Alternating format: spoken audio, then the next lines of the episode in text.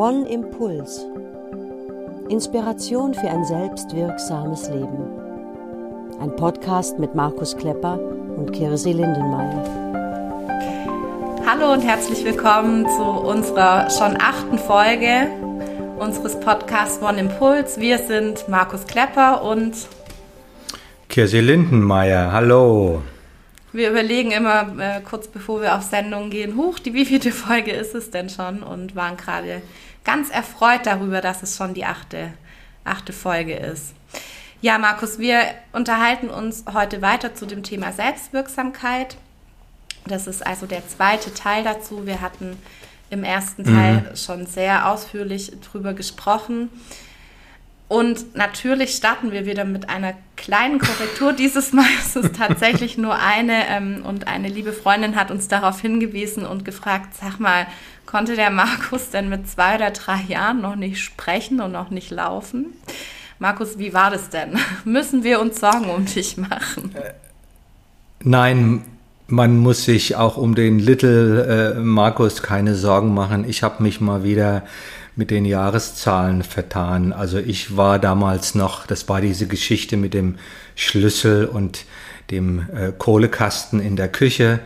Ähm, ich konnte noch nicht laufen, ich bin gekrabbelt, ich konnte auch noch nicht sprechen und ich war entwicklungsgerecht äh, damals dann unter zwei Jahren. Also es war alles in Ordnung. Ich war eher ein bisschen von der schnellen Truppe und diese zwei bis drei Jahre, die ich da genannt habe, die sind verkehrt. Kein Grund zur Sorge.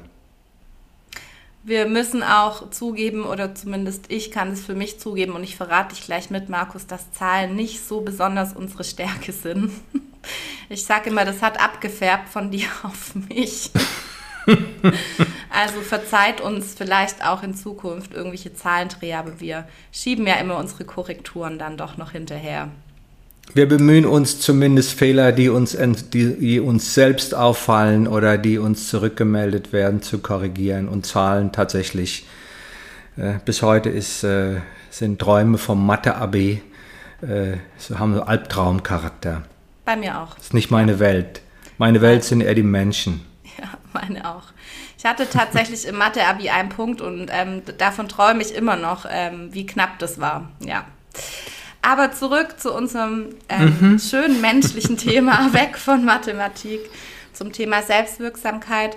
Markus, wir haben in der ersten Folge hauptsächlich das innere Erleben beleuchtet. Also was, ähm, was bedeutet Selbstwirksamkeit denn auch fürs eigene Gefühl? Wie lernen wir das? Wie geht es weiter? Und heute soll es viel darum gehen, naja, was können wir denn dann auch tun in der wirklichen äußeren Welt? Es wird darum gehen, ähm, wie trifft man gut Entscheidungen, was ja, ja manchmal ganz schön schwierig ist, wenn man vor wichtigen Entscheidungen im Leben steht.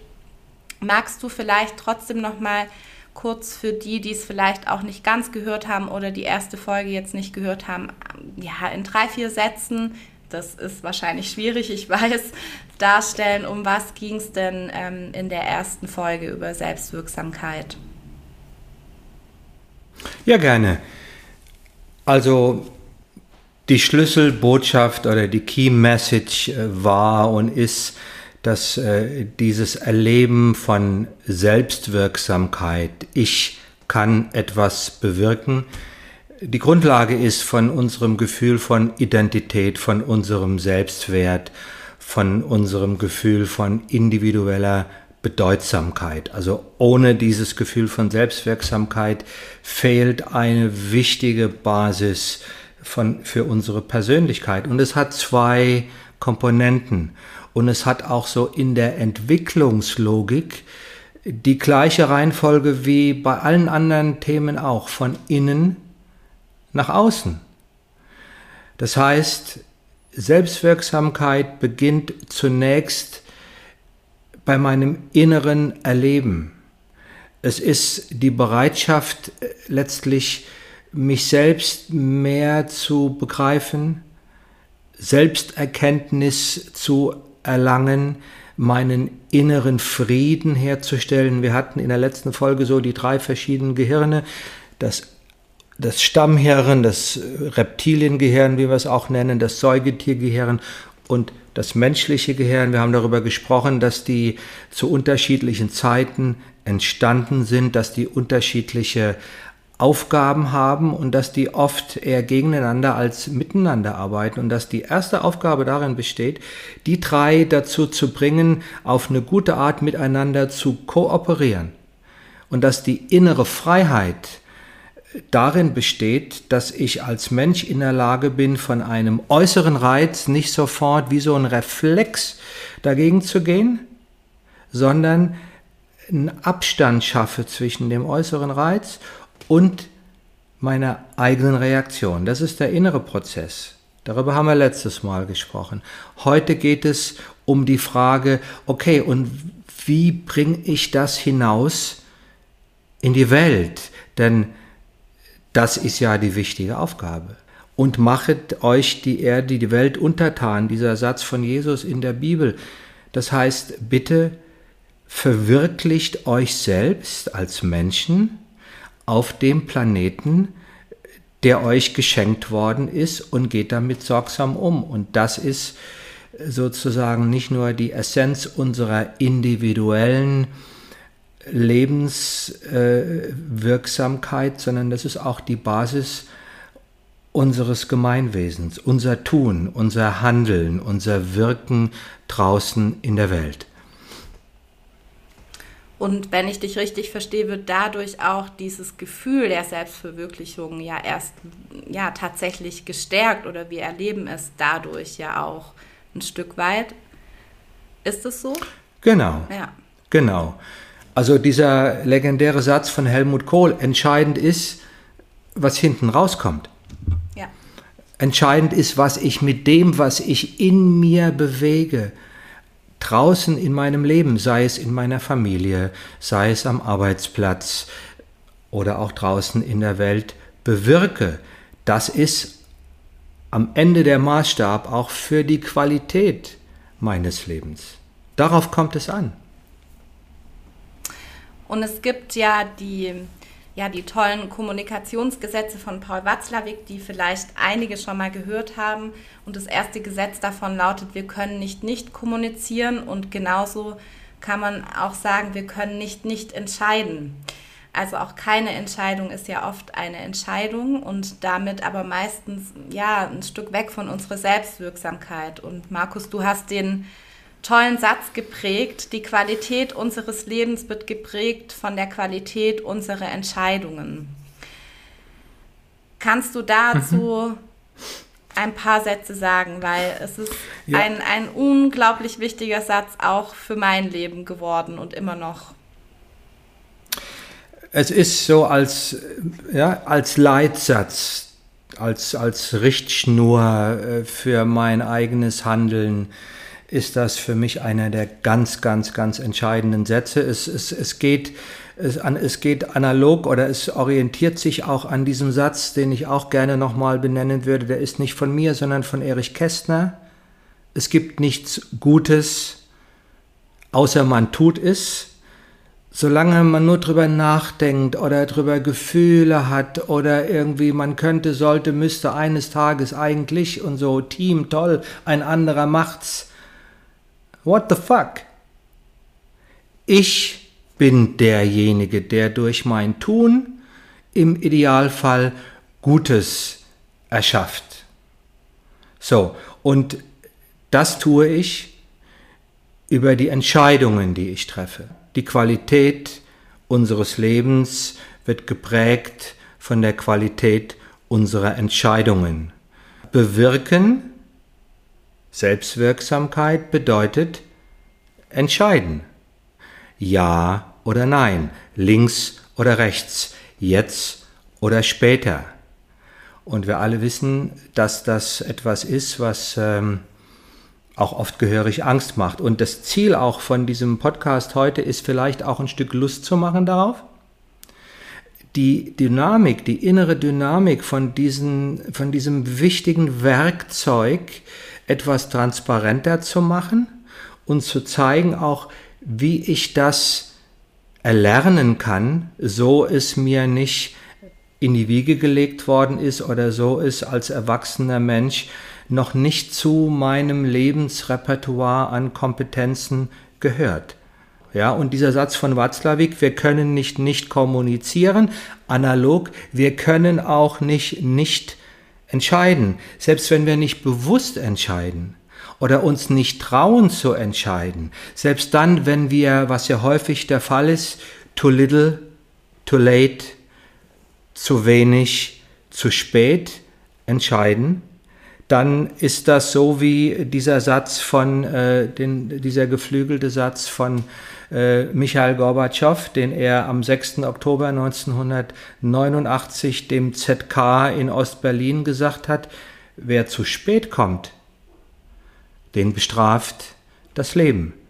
Und es ist ganz wichtig, mir zu vergegenwärtigen, mir bewusst zu machen, dass ich um, dieses, um diese Aufgabe letztlich das Steuer in die Hand zu nehmen, wie beim Autofahren. Wenn ich beim Autofahren das Steuer loslasse, äh, das, oder beim Fahrradfahren den Lenker, dann wird es brenzlig.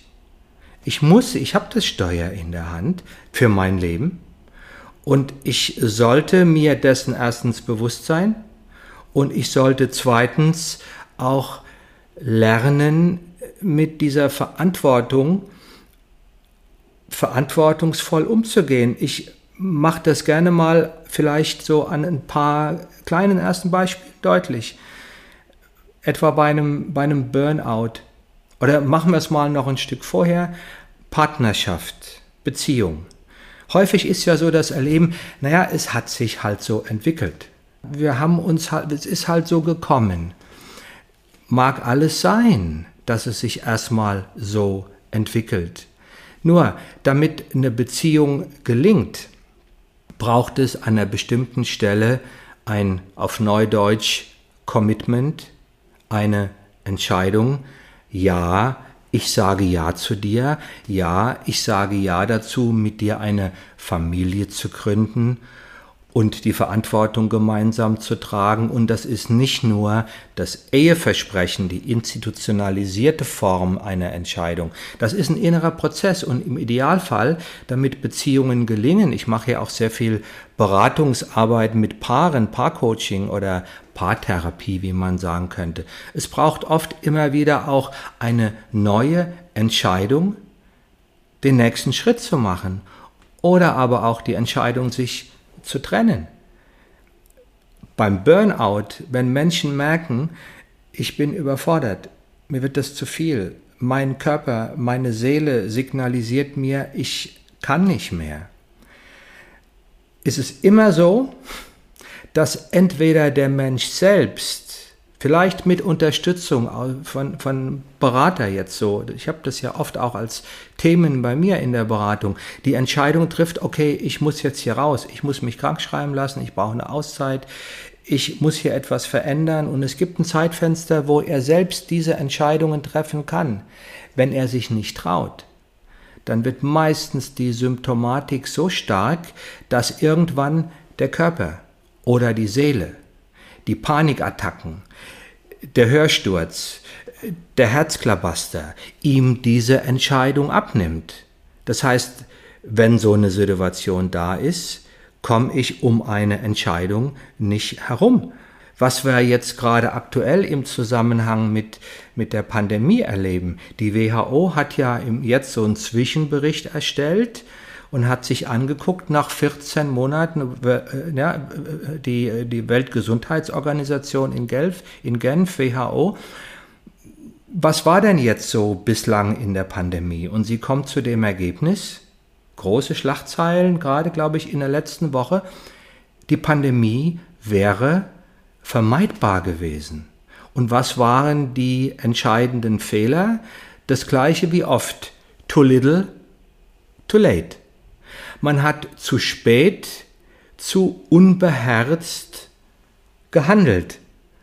Und ich glaube, es ist ganz, ganz wichtig, wenn man sich diesem Thema nähert, auch wirklich über diese Reflexion, über diese Erkenntnis zu sagen, okay, das könnte schon sein, dass vielleicht, wenn ich mir schwer tue mit Entscheidungen, weil ich Angst davor habe, Wir kommen nachher nochmal auch so zu den Einzelheiten, äh, eine Entscheidung zu treffen, dass ich damit das Problem nur verlagere, vertage und im Ergebnis vergrößere und die Kosten, die werden hinterher noch mehr mir zu Buche schlagen.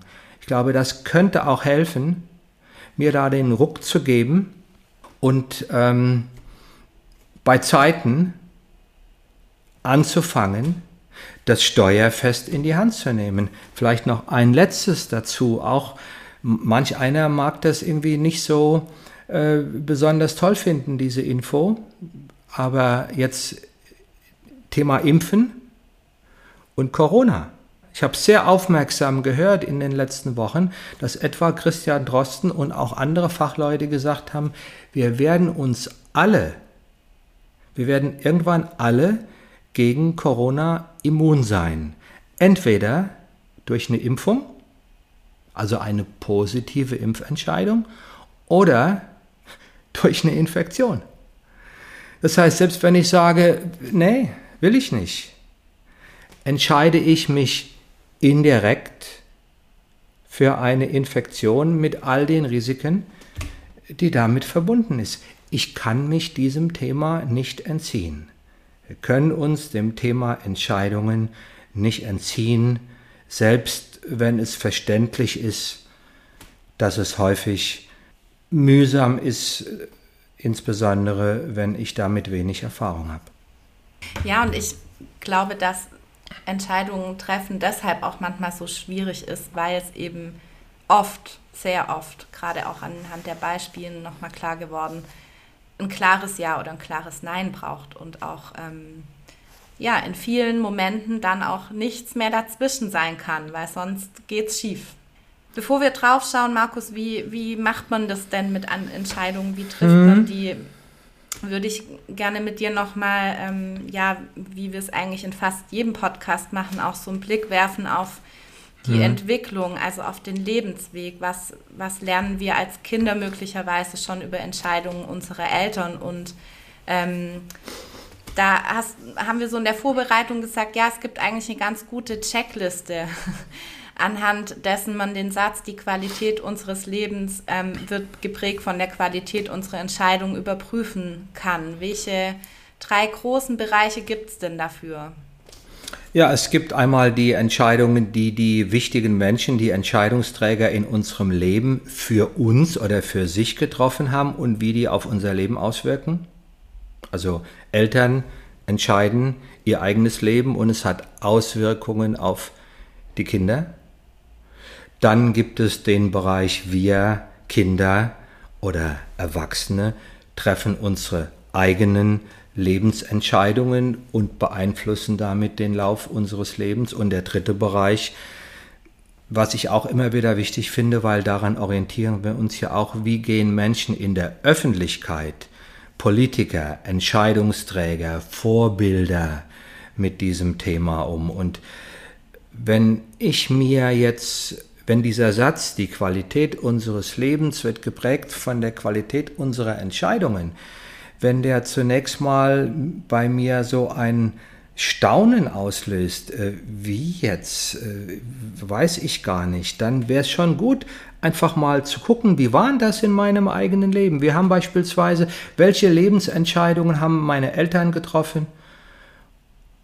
Und haben die meinen Lebensweg beeinflusst? Wenn ja, und wie? Also die erste Lebensentscheidung, die unsere Eltern treffen, ist irgendwie der Name Manche Lehrer sagen, das ist kein Name, dieser Name ist eigentlich eher eine Diagnose und ich weiß schon, wenn ich diesen Namen habe oder ich habe eine bestimmte Schublade und denke, okay, alles klar.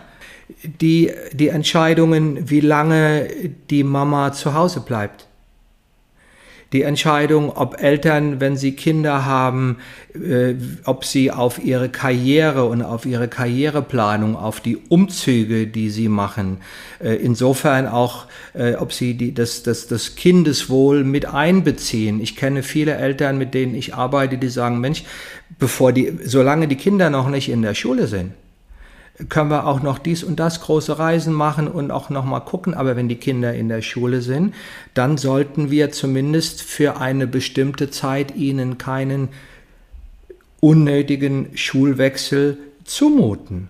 Auch die Frage Vereinbarkeit Familie und Beruf. Wann geht die Mutter wieder arbeiten? Wie früh kommt etwa das Kind in den Hort? Die Situation, die viele Menschen aus den alten Bundesländern hatten im Extrem. Die junge Mutter gibt am Montag ihr Kind in der Krippe ab, geht studieren, holt das Kind am Freitag wieder ab die daraus resultierenden tiefgreifenden Bindungsstörungen wird das Kind als Erwachsener in seinem Leben nie wieder ganz los. Wenn das die Ideologie der Gesellschaft ist, dann denkt die Mutter sich nichts dabei, aber es hat gravierende Auswirkungen. Die Wahl der Schulform, die Frage, unterstütze, wie, wie weit dränge ich mein Kind jetzt äh, auf eine Schule, auf die es vielleicht gar nicht passt? Wähle ich eine traditionelle Schule, wähle ich eine Waldorfschule, wähle ich eine Montessori-Schule? Wie weit sind die Kinder in diese Entscheidungen mit einbezogen? Werden diese Entscheidungen getroffen sozusagen analog den Ansprüchen der Eltern? Aus meinem Kind soll mal was werden oder werden sie getroffen im Sinne von, was ist das Beste für unser Kind, auch vielleicht in dem Vertrauen, lass ihn einfach mal oder sie und so weiter. Das sind überall Weichenstellungen, die die Eltern hoffentlich nach bestem Wissen und Gewissen treffen, die sie unterschiedlich treffen können und die gravierende Auswirkungen auf die Entwicklung auf den Selbstwert, auf die gefühlte innere Sicherheit und auf das Lebensgefühl und den Lebensweg der Kinder haben. Das ist so der eine Bereich, die Entscheidungen, die unsere Eltern, man könnte das jetzt noch fortsetzen, aber ich glaube, damit wird das auch ein Stück klar, worum es geht. Eigene Entscheidungen als Kind die ich treffen kann. Für mich ganz wichtig zum Beispiel, das ist so war vielleicht so die erste bewusste Entscheidung, die einen, die einen gravierenden Einfluss auf mein Leben hatte. Mein Vater wollte, dass ich nach Mainz, ich komme aus Heidesheim, kleines Dorf zwischen Mainz und Ingelheim, dass ich nach Mainz auf ein humanistisches Gymnasium gehe, wo nur Jungs sind. Dort hätte ich Griechisch und Latein als beide erste Fremdsprachen gelernt und hätte die ganze Pubertät nur mit Jungs zugebracht. Ich hatte damals aus, und aus verschiedenen Gründen, aber auch aus dem Grund, dass ich gemerkt habe, nee, das will ich überhaupt gar nicht. Ich habe mich dafür entschieden, dass ich nach Ingelheim auf ein naturwissenschaftlich neusprachliches Gymnasium gehe und hatte das Glück, dass meine Mutter mich dabei unterstützt hat. Ich wage mir gar nicht vorzustellen, wie mein Leben gelaufen wäre, wenn die ganze Pubertät nur mit Jungs ich zugebracht hätte und diesen Erfahrungsspielraum, den ich hatte in dem Gymnasium, wir waren die letzten drei Jahre in der Oberstufe zusammen als Klasse, 21 Schüler, sieben Jungs, 14 Mädel, paradiesisch als Erfahrungsraum. Wenn mir das durch die humanistische Jungensschule verwehrt gewesen wäre, wäre mein Leben anders gelaufen. Die Frage des Studiums, die Frage der Ausbildung, die Frage äh, des Wohnortes am Ende meines, meiner, meiner, meiner Kinderzeit. Bleibe ich zu Hause?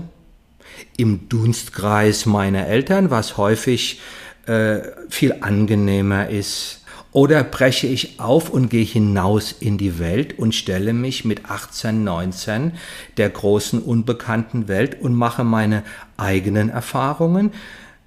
Ist ein entscheidendes ist eine entscheidende Weichenstellung für die Weite meines Horizonts ohne Wertung oder für Schuster, bleib bei deinen Leisten, bleib bei dem Vertrauten.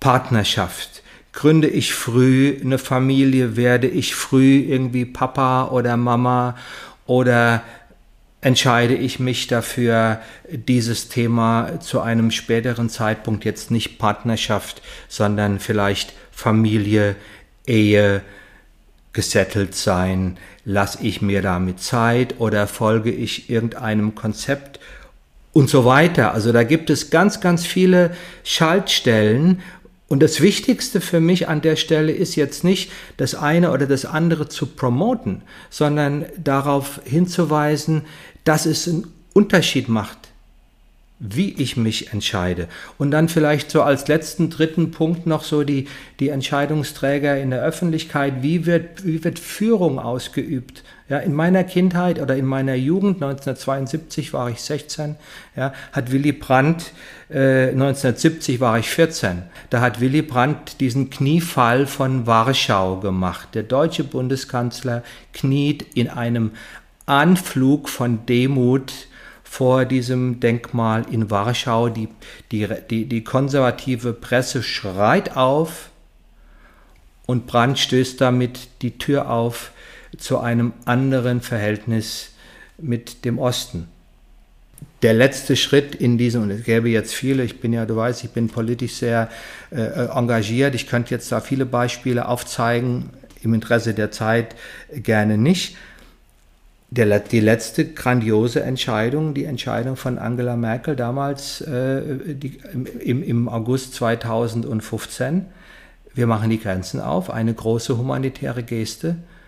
Und was hat das Sie, die CDU und uns letzten Endes gekostet? Die AfD ist dadurch irgendwie erstarkt.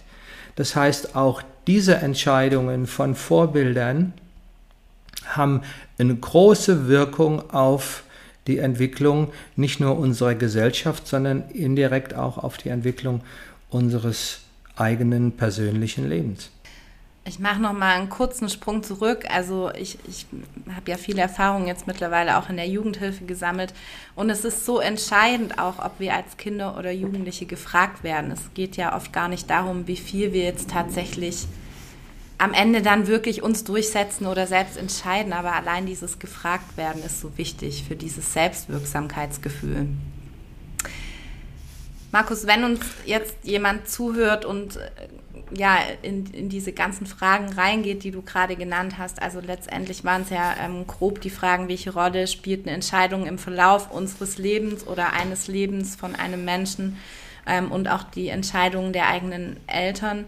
Ähm, was, was tut der Mensch erstmal mit den Antworten, die da kommen? Das sind ja vielleicht auch erschreckende Antworten.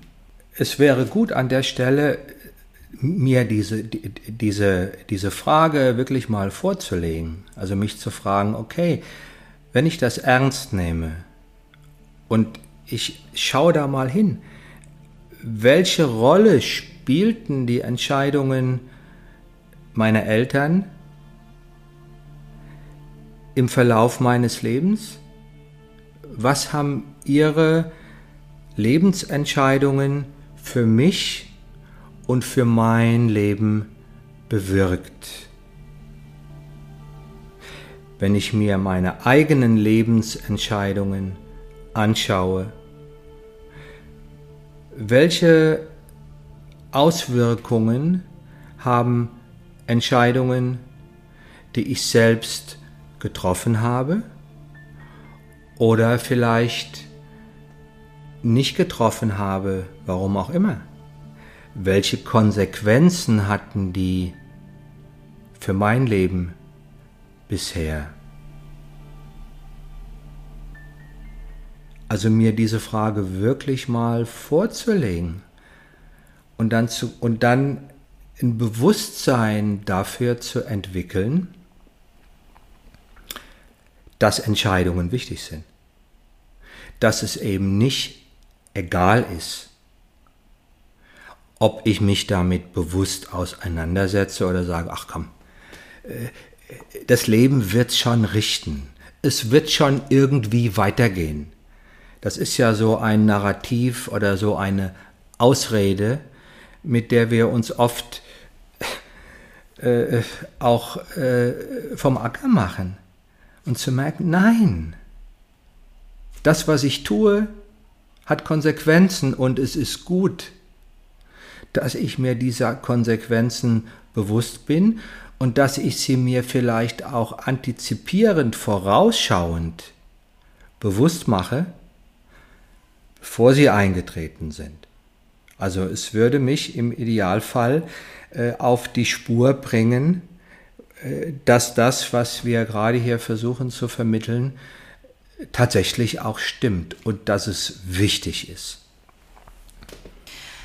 Danke dir. Lass uns im nächsten Schritt nochmal gemeinsam schauen, ja, wie wir denn auch über Entscheidungen lernen. Also letztendlich hast du jetzt schon viel angedeutet, also welche, eher welchen Einfluss haben die Entscheidungen auf unser Leben. Aber wie lernen wir denn gute Entscheidungen zu treffen? Wovon hängt es ab? Wir ahnen es, äh, auch hier wird es nochmal in die Kindheit gehen, aber vielleicht kannst du da trotzdem nochmal so drei, vier prägnante Dinge nennen, die da besonders wichtig sind. Wir lernen über Vorbild lernen. Fast alles. Wir lernen von dem Vorbild unserer Eltern, ob wir wollen oder nicht. Eltern soziales Umfeld und auch so die wichtigen Menschen in meinem in meiner Kindheit, wie die mit Entscheidungen umgegangen sind. Wir lernen, du hast es gerade eben auch angesprochen, Kirsi, etwa durch einen kooperativen Erziehungsstil. Heutzutage in vielen Familien gibt es ja sowas wie einen Entscheidungsrat, wo die Eltern sagen, okay, statt hier per Ordre di Mufti den Kindern Ansagen zu machen, werden Themen gesammelt und wenn die Kinder natürlich auch entsprechend in der Lage sind, das von ihrem Bewusstsein und von ihrer intellektuellen Reife zu begreifen, zu sagen, lasst uns doch mal zusammensetzen, wir haben hier die und die Aufgabe, wie würden wir das gemeinsam machen? Das passiert häufig in Schulen, Klassenrat, also so früh die Kinder entweder durch das eigene Vorbild und auch durch die Erfahrung man kann auch Fehler machen. Man muss nicht alles genau hundertmal durchdenken. Manchmal ist es wichtiger, eine falsche Entscheidung zu treffen und die hinterher zu korrigieren oder zu sagen, okay, das war jetzt nicht so gut, als mich ewig im Ungefähren zu, aufzuhalten und zu sagen, nein, und ich weiß es nicht. Also so das Vorbildverhalten der Eltern ist irgendwie mit äh, eine der wichtigsten äh, Katalysatoren, die Entscheidungsfreude, die Entscheidungskompetenz, die Klarheit, die Verlässlichkeit und auch so dieses Gefühl oder diese Botschaft, Entscheidungen haben Konsequenzen. Einer der Sätze meines Vaters, und ich habe ihn gehasst als Kind, aber im Nachhinein bin ich sehr froh darüber. Mein Vater sagte, wer A sagt, muss auch B sagen. Wenn du dich dafür entschieden hast, dann beklag dich auch nicht darüber, dass hinterher Sachen damit einhergehen, die du vielleicht nicht auf dem Zettel hattest. Das gehört dazu. Und damit auch ein Stück so hineinzuwachsen in diesen organischen Prozess Entscheidungen erst im Kleinen und dann auch im immer Größeren zu treffen und zu merken, das gut, das geht, ich kann das. Und es muss nicht sofort die finale, passende, richtige Entscheidung sein.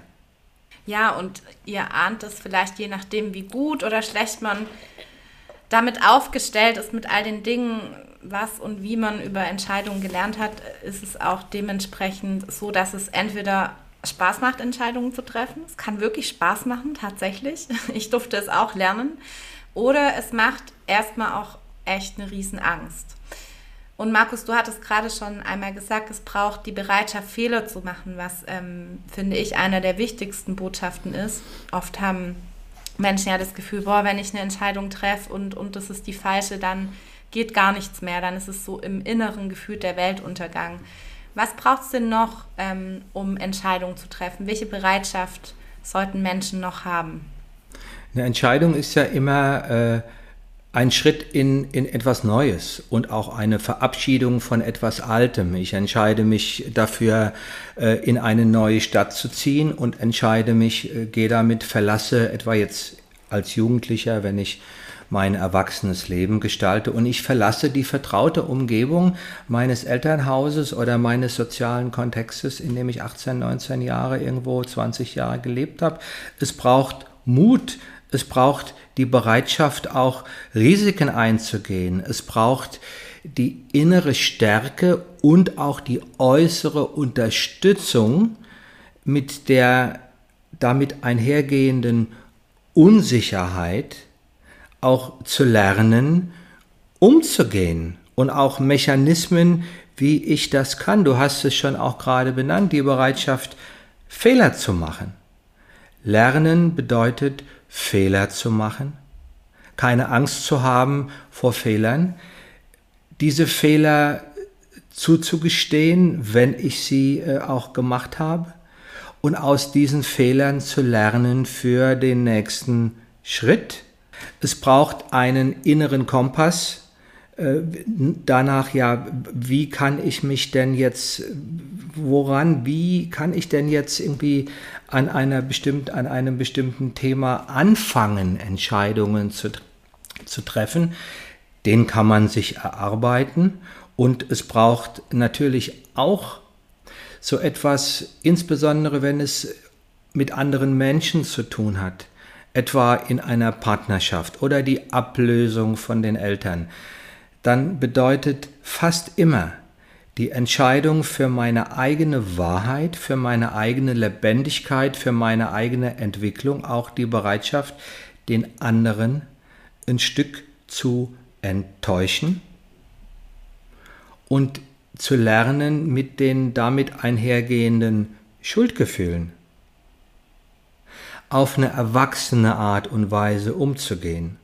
Ja, so und ähm, das ist etwas, was ich im Idealfall, nochmal von eben, bereits als Kind mitgekriegt habe und wo ich im Idealfall unterstützt worden bin von meinen Eltern, die das verstehen und die das für sich selbst auch nutzen.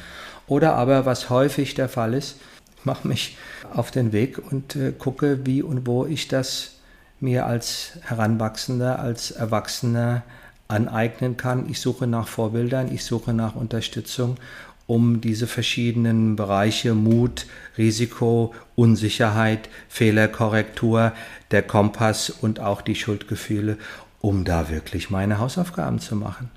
Als ich äh, damals weg bin von meinem Elternhaus mit 19 und nach Berlin, von einem ganz kleinen Dorf, 6000 Seelen, irgendwie in dieses große Berlin 1974, das war noch ein bisschen anders als heute. Ich lebte damals in Neukölln, das war damals auch noch sehr, sehr anders als heute und ich fühlte mich Mutter, Mutterseelen alleine. Daheim wie ohne Ende, ich kannte niemanden dort, also das war alles überhaupt nicht witzig, aber es gab äh, in der Nähe ein Quellekaufhaus. Da konnte ich hinlaufen und das kannte ich aus Mainz. Und wenn ich ganz besonders viel Heimweh hatte, bin ich ins Quellekaufhaus gegangen und habe mich dort ein Stück zu Hause gefühlt. Aus heutiger Sicht skurril, auch aus damaliger Sicht schon irgendwie sagte ich, ja, ist schon komisch, du gehst jetzt in ein Kaufhaus, um dich dort zu Hause zu fühlen. Aber es hat funktioniert. Ja, ich mag, ich kenne ja diese Geschichte und ich mag sie sehr. ja, ich ähm, wollte noch hinzufügen, da schließt zu dem, was du auch gerade gesagt hast, da schließt sich ja auch wieder der Kreis, ne? So dieser verlässliche innere Kompass, da könnten wir auch noch mal gut und gerne ähm, auf unsere Folge der der Werte verweisen. Also die eigenen Werte sind da, glaube ich, auch immer ganz, ganz toll und ähm, hilfreich, um Entscheidungen zu treffen. Ja, ja Markus, mit, mit dem Blick auf die Zeit schon wieder, meine Güte, es ist immer so nett. Hirse, ich denke gerade, wir sind jetzt, wir haben jetzt hier 39 Minuten, vielleicht machen wir daraus auch noch mal zwei Folgen. Ja. Statt jetzt den Rest so durchzuhäscheln. Ja, das, ja, also, dafür wäre ich. ja, ja, sonst ist das irgendwie blöd, sonst müssen wir da so Gas geben und äh, dieses Thema ist ja auch so wichtig. Ja, auch dass wir dem auch drei Folgen widmen können. Ja, ja. lass uns das machen. So. Spontane Live-Entscheidungen. ja, du hattest gerade schon angedeutet, was, was Menschen dabei unterstützen kann, Entscheidungen zu treffen. Also zum Beispiel Vorbilder ähm, zu suchen, sich daran zu orientieren. Was kann denn noch unterstützend sein, um ja, vielleicht auch ein Stück weit zu lernen, wie man Entscheidungen trifft? Häufig ist es ja so, dass äh, wenn ich das Wort Entscheidungen höre, denke ich, oh Gott, jetzt muss ich alles über den Haufen werfen. Jetzt muss ich hier ein große, eine große äh, Lebensentscheidung treffen und die muss stimmen. Das heißt, in, in, in, in meiner Vorstellung entsteht hier ein, ein Himalaya der Herausforderung. Und ich bin selbst ganz klein, denke, oh Gott, oh Gott, oh Gott, oh Gott, oh Gott, kann ich gar nicht. Ich muss jetzt einen neuen Job ein, einnehmen, weil ich unzufrieden bin. Ich muss mich jetzt aus meiner Partnerschaft trennen, weil wir sind ja nicht glücklich. Oder, oder, oder ich muss den Kontakt zu meinen Eltern abbrechen, weil wir streiten uns nur. Und das ist ja häufig, gerade wenn ich mit Entscheidungen nicht, mit dem, mit dem organischen Prozess von Entscheidungen nicht so vertraut bin, ist das häufig das Bild, was Menschen haben, wenn sie mit dem Thema Entscheide dich konfrontiert sind. Dabei ist ja unser Leben, der Verlauf unseres Lebens so etwas wie ein evolutionäres Geschehen. Es ist ein organischer Prozess. Es ist Step by Step eine große Entscheidung. Setzt sich zusammen aus vielen kleinen Schritten. Und diese vielen kleinen Schritte, die mir vielleicht in ihrer Wirksamkeit oder in ihrer Zusammenschau zunächst mal gar nicht so geläufig sind, die machen den Unterschied. Und wenn ich mich an diese Herangehensweise, also an eine, könnte sagen, induktive, an eine evolutionäre, an eine organische Herangehensweise, was das Thema Entscheidungen anbelangt, gewöhne, wenn ich mir diese innere Freiheit gebe, dann wird es viel leichter, dann ist es ein organischer Prozess. Und genau zu diesem Punkt gibt es eine, ähm, ja, einen, einen wunderschönen Ausschnitt ähm, aus dem Buch Momo ähm, von Michael Ende. Und zwar trifft Momo auf den Straßenkehrer Beppo. Und ich, Markus, wenn es okay wäre, würde ich diesen Ausschnitt gerne mal vorlesen. Normalerweise ist es dein Part in den Seminaren, aber Kirsi, sehr gerne. Ich finde es das klasse, dass du diese schöne Geschichte hier vielleicht zum, zum Abschluss genau, von dieser genau. Folge heute ich auch. Äh, eine Geschichte aus dem Buch, äh, ist ja kein Kinderbuch, ist ja auch ein Buch, ein Kinderbuch für Erwachsene, so im Grunde wie alle Bücher von, von Michael Ende und die, die Geschichte von äh, dem Straßenfeger Beppo und seiner kleinen Freundin Momo. Bitte, Danke. Der alte Straßenkehrer Beppo verrät seiner Freundin Momo sein Geheimnis. Das ist so. Manchmal hat man eine sehr lange Straße vor sich. Man denkt, die ist so schrecklich lang, das kann man niemals schaffen, denkt man. Und dann fängt man an, sich zu eilen. Und man eilt sich immer mehr. Jedes Mal, wenn man aufblickt, sieht man, dass es gar nicht weniger wird, was noch vor einem liegt. Und man strengt sich noch mehr an. Man kriegt es mit der Angst zu tun. Und zum Schluss ist man ganz außer Puste und kann nicht mehr. Und die Straße liegt immer noch vor einem. So darf man es nicht machen. Man darf nie an die ganze Straße auf einmal denken. Verstehst du? Man muss immer nur an den nächsten Schritt denken, an den nächsten Atemzug, an den nächsten Besenstrich. Dann macht es Freude. Das ist wichtig. Dann macht man seine Sache gut. Und so soll es sein. Auf einmal merkt man, dass man Schritt für Schritt die ganze Straße gemacht hat. Man hat gar nicht gemerkt, wie und man ist nicht außer Puste. Das ist wichtig.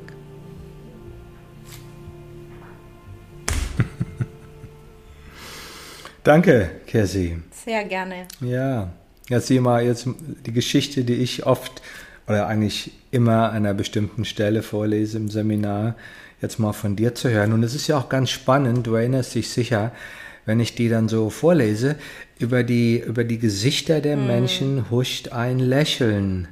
Und die Angst, oh, Gottes Willen, die verwandelt sich auch in sowas wie eine Neugier. Ja. Ach so, na wenn das so einfach ist, naja, dann, äh, dann packe ich das mal an. Ja. Und das braucht es doch. Ja, es braucht, äh, ich meine, das, das eigene Leben zu gestalten ist das Geilste, was ich machen kann. Und das hört ja nie auf.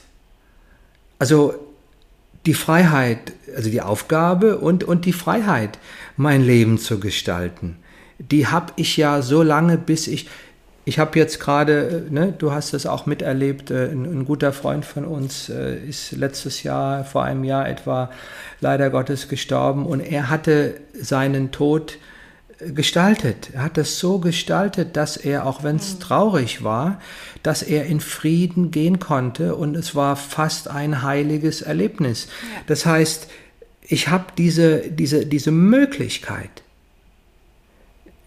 bis zum Ende meines Lebens, also roundabout im Normalfall heutzutage 85 Jahre lang. Und wenn ich das richtige Bewusstsein dafür habe, wenn ich genau das, was du gerade eben vorgelesen hast, Besenstrich um Besenstrich, wenn ich mir das vergegenwärtige, wow, dann wird es ein Fest. Und vielleicht so als Einladung an, an, an die Menschen, die uns jetzt zuhören, so sich diesen, diesen Spirit von Entscheidungsfreiheit auch gerne mal ein Stück zu vergegenwärtigen, vielleicht auch so verbunden mit der Frage, na Mensch, wo könnte ich denn, in, in welchen Bereichen meines Lebens, und seien sie noch so klein, mit meinem Partner, mit meinen Kindern, mit meinen Eltern, mit meinen Kollegen am Arbeitsplatz, auch mit mir selbst. Ja, so an welchen Bereichen meines Lebens könnte ich damit einfach mal ein bisschen experimentieren und was es dazu noch braucht, darüber dann mehr in der dritten Folge von diesem Thema ja. demnächst. Genau. Ja, ihr Lieben, vielen, vielen Dank fürs Zuhören.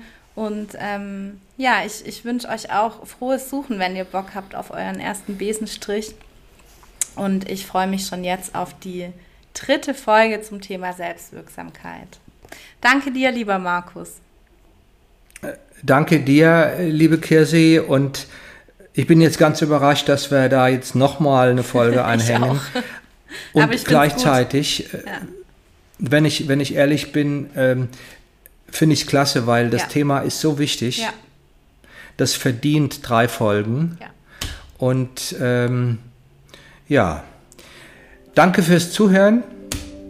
Wenn es euch gefällt, sagt es gerne auch weiter. Und wir wünschen euch eine entscheidungs- und experimentierfreudige Zeit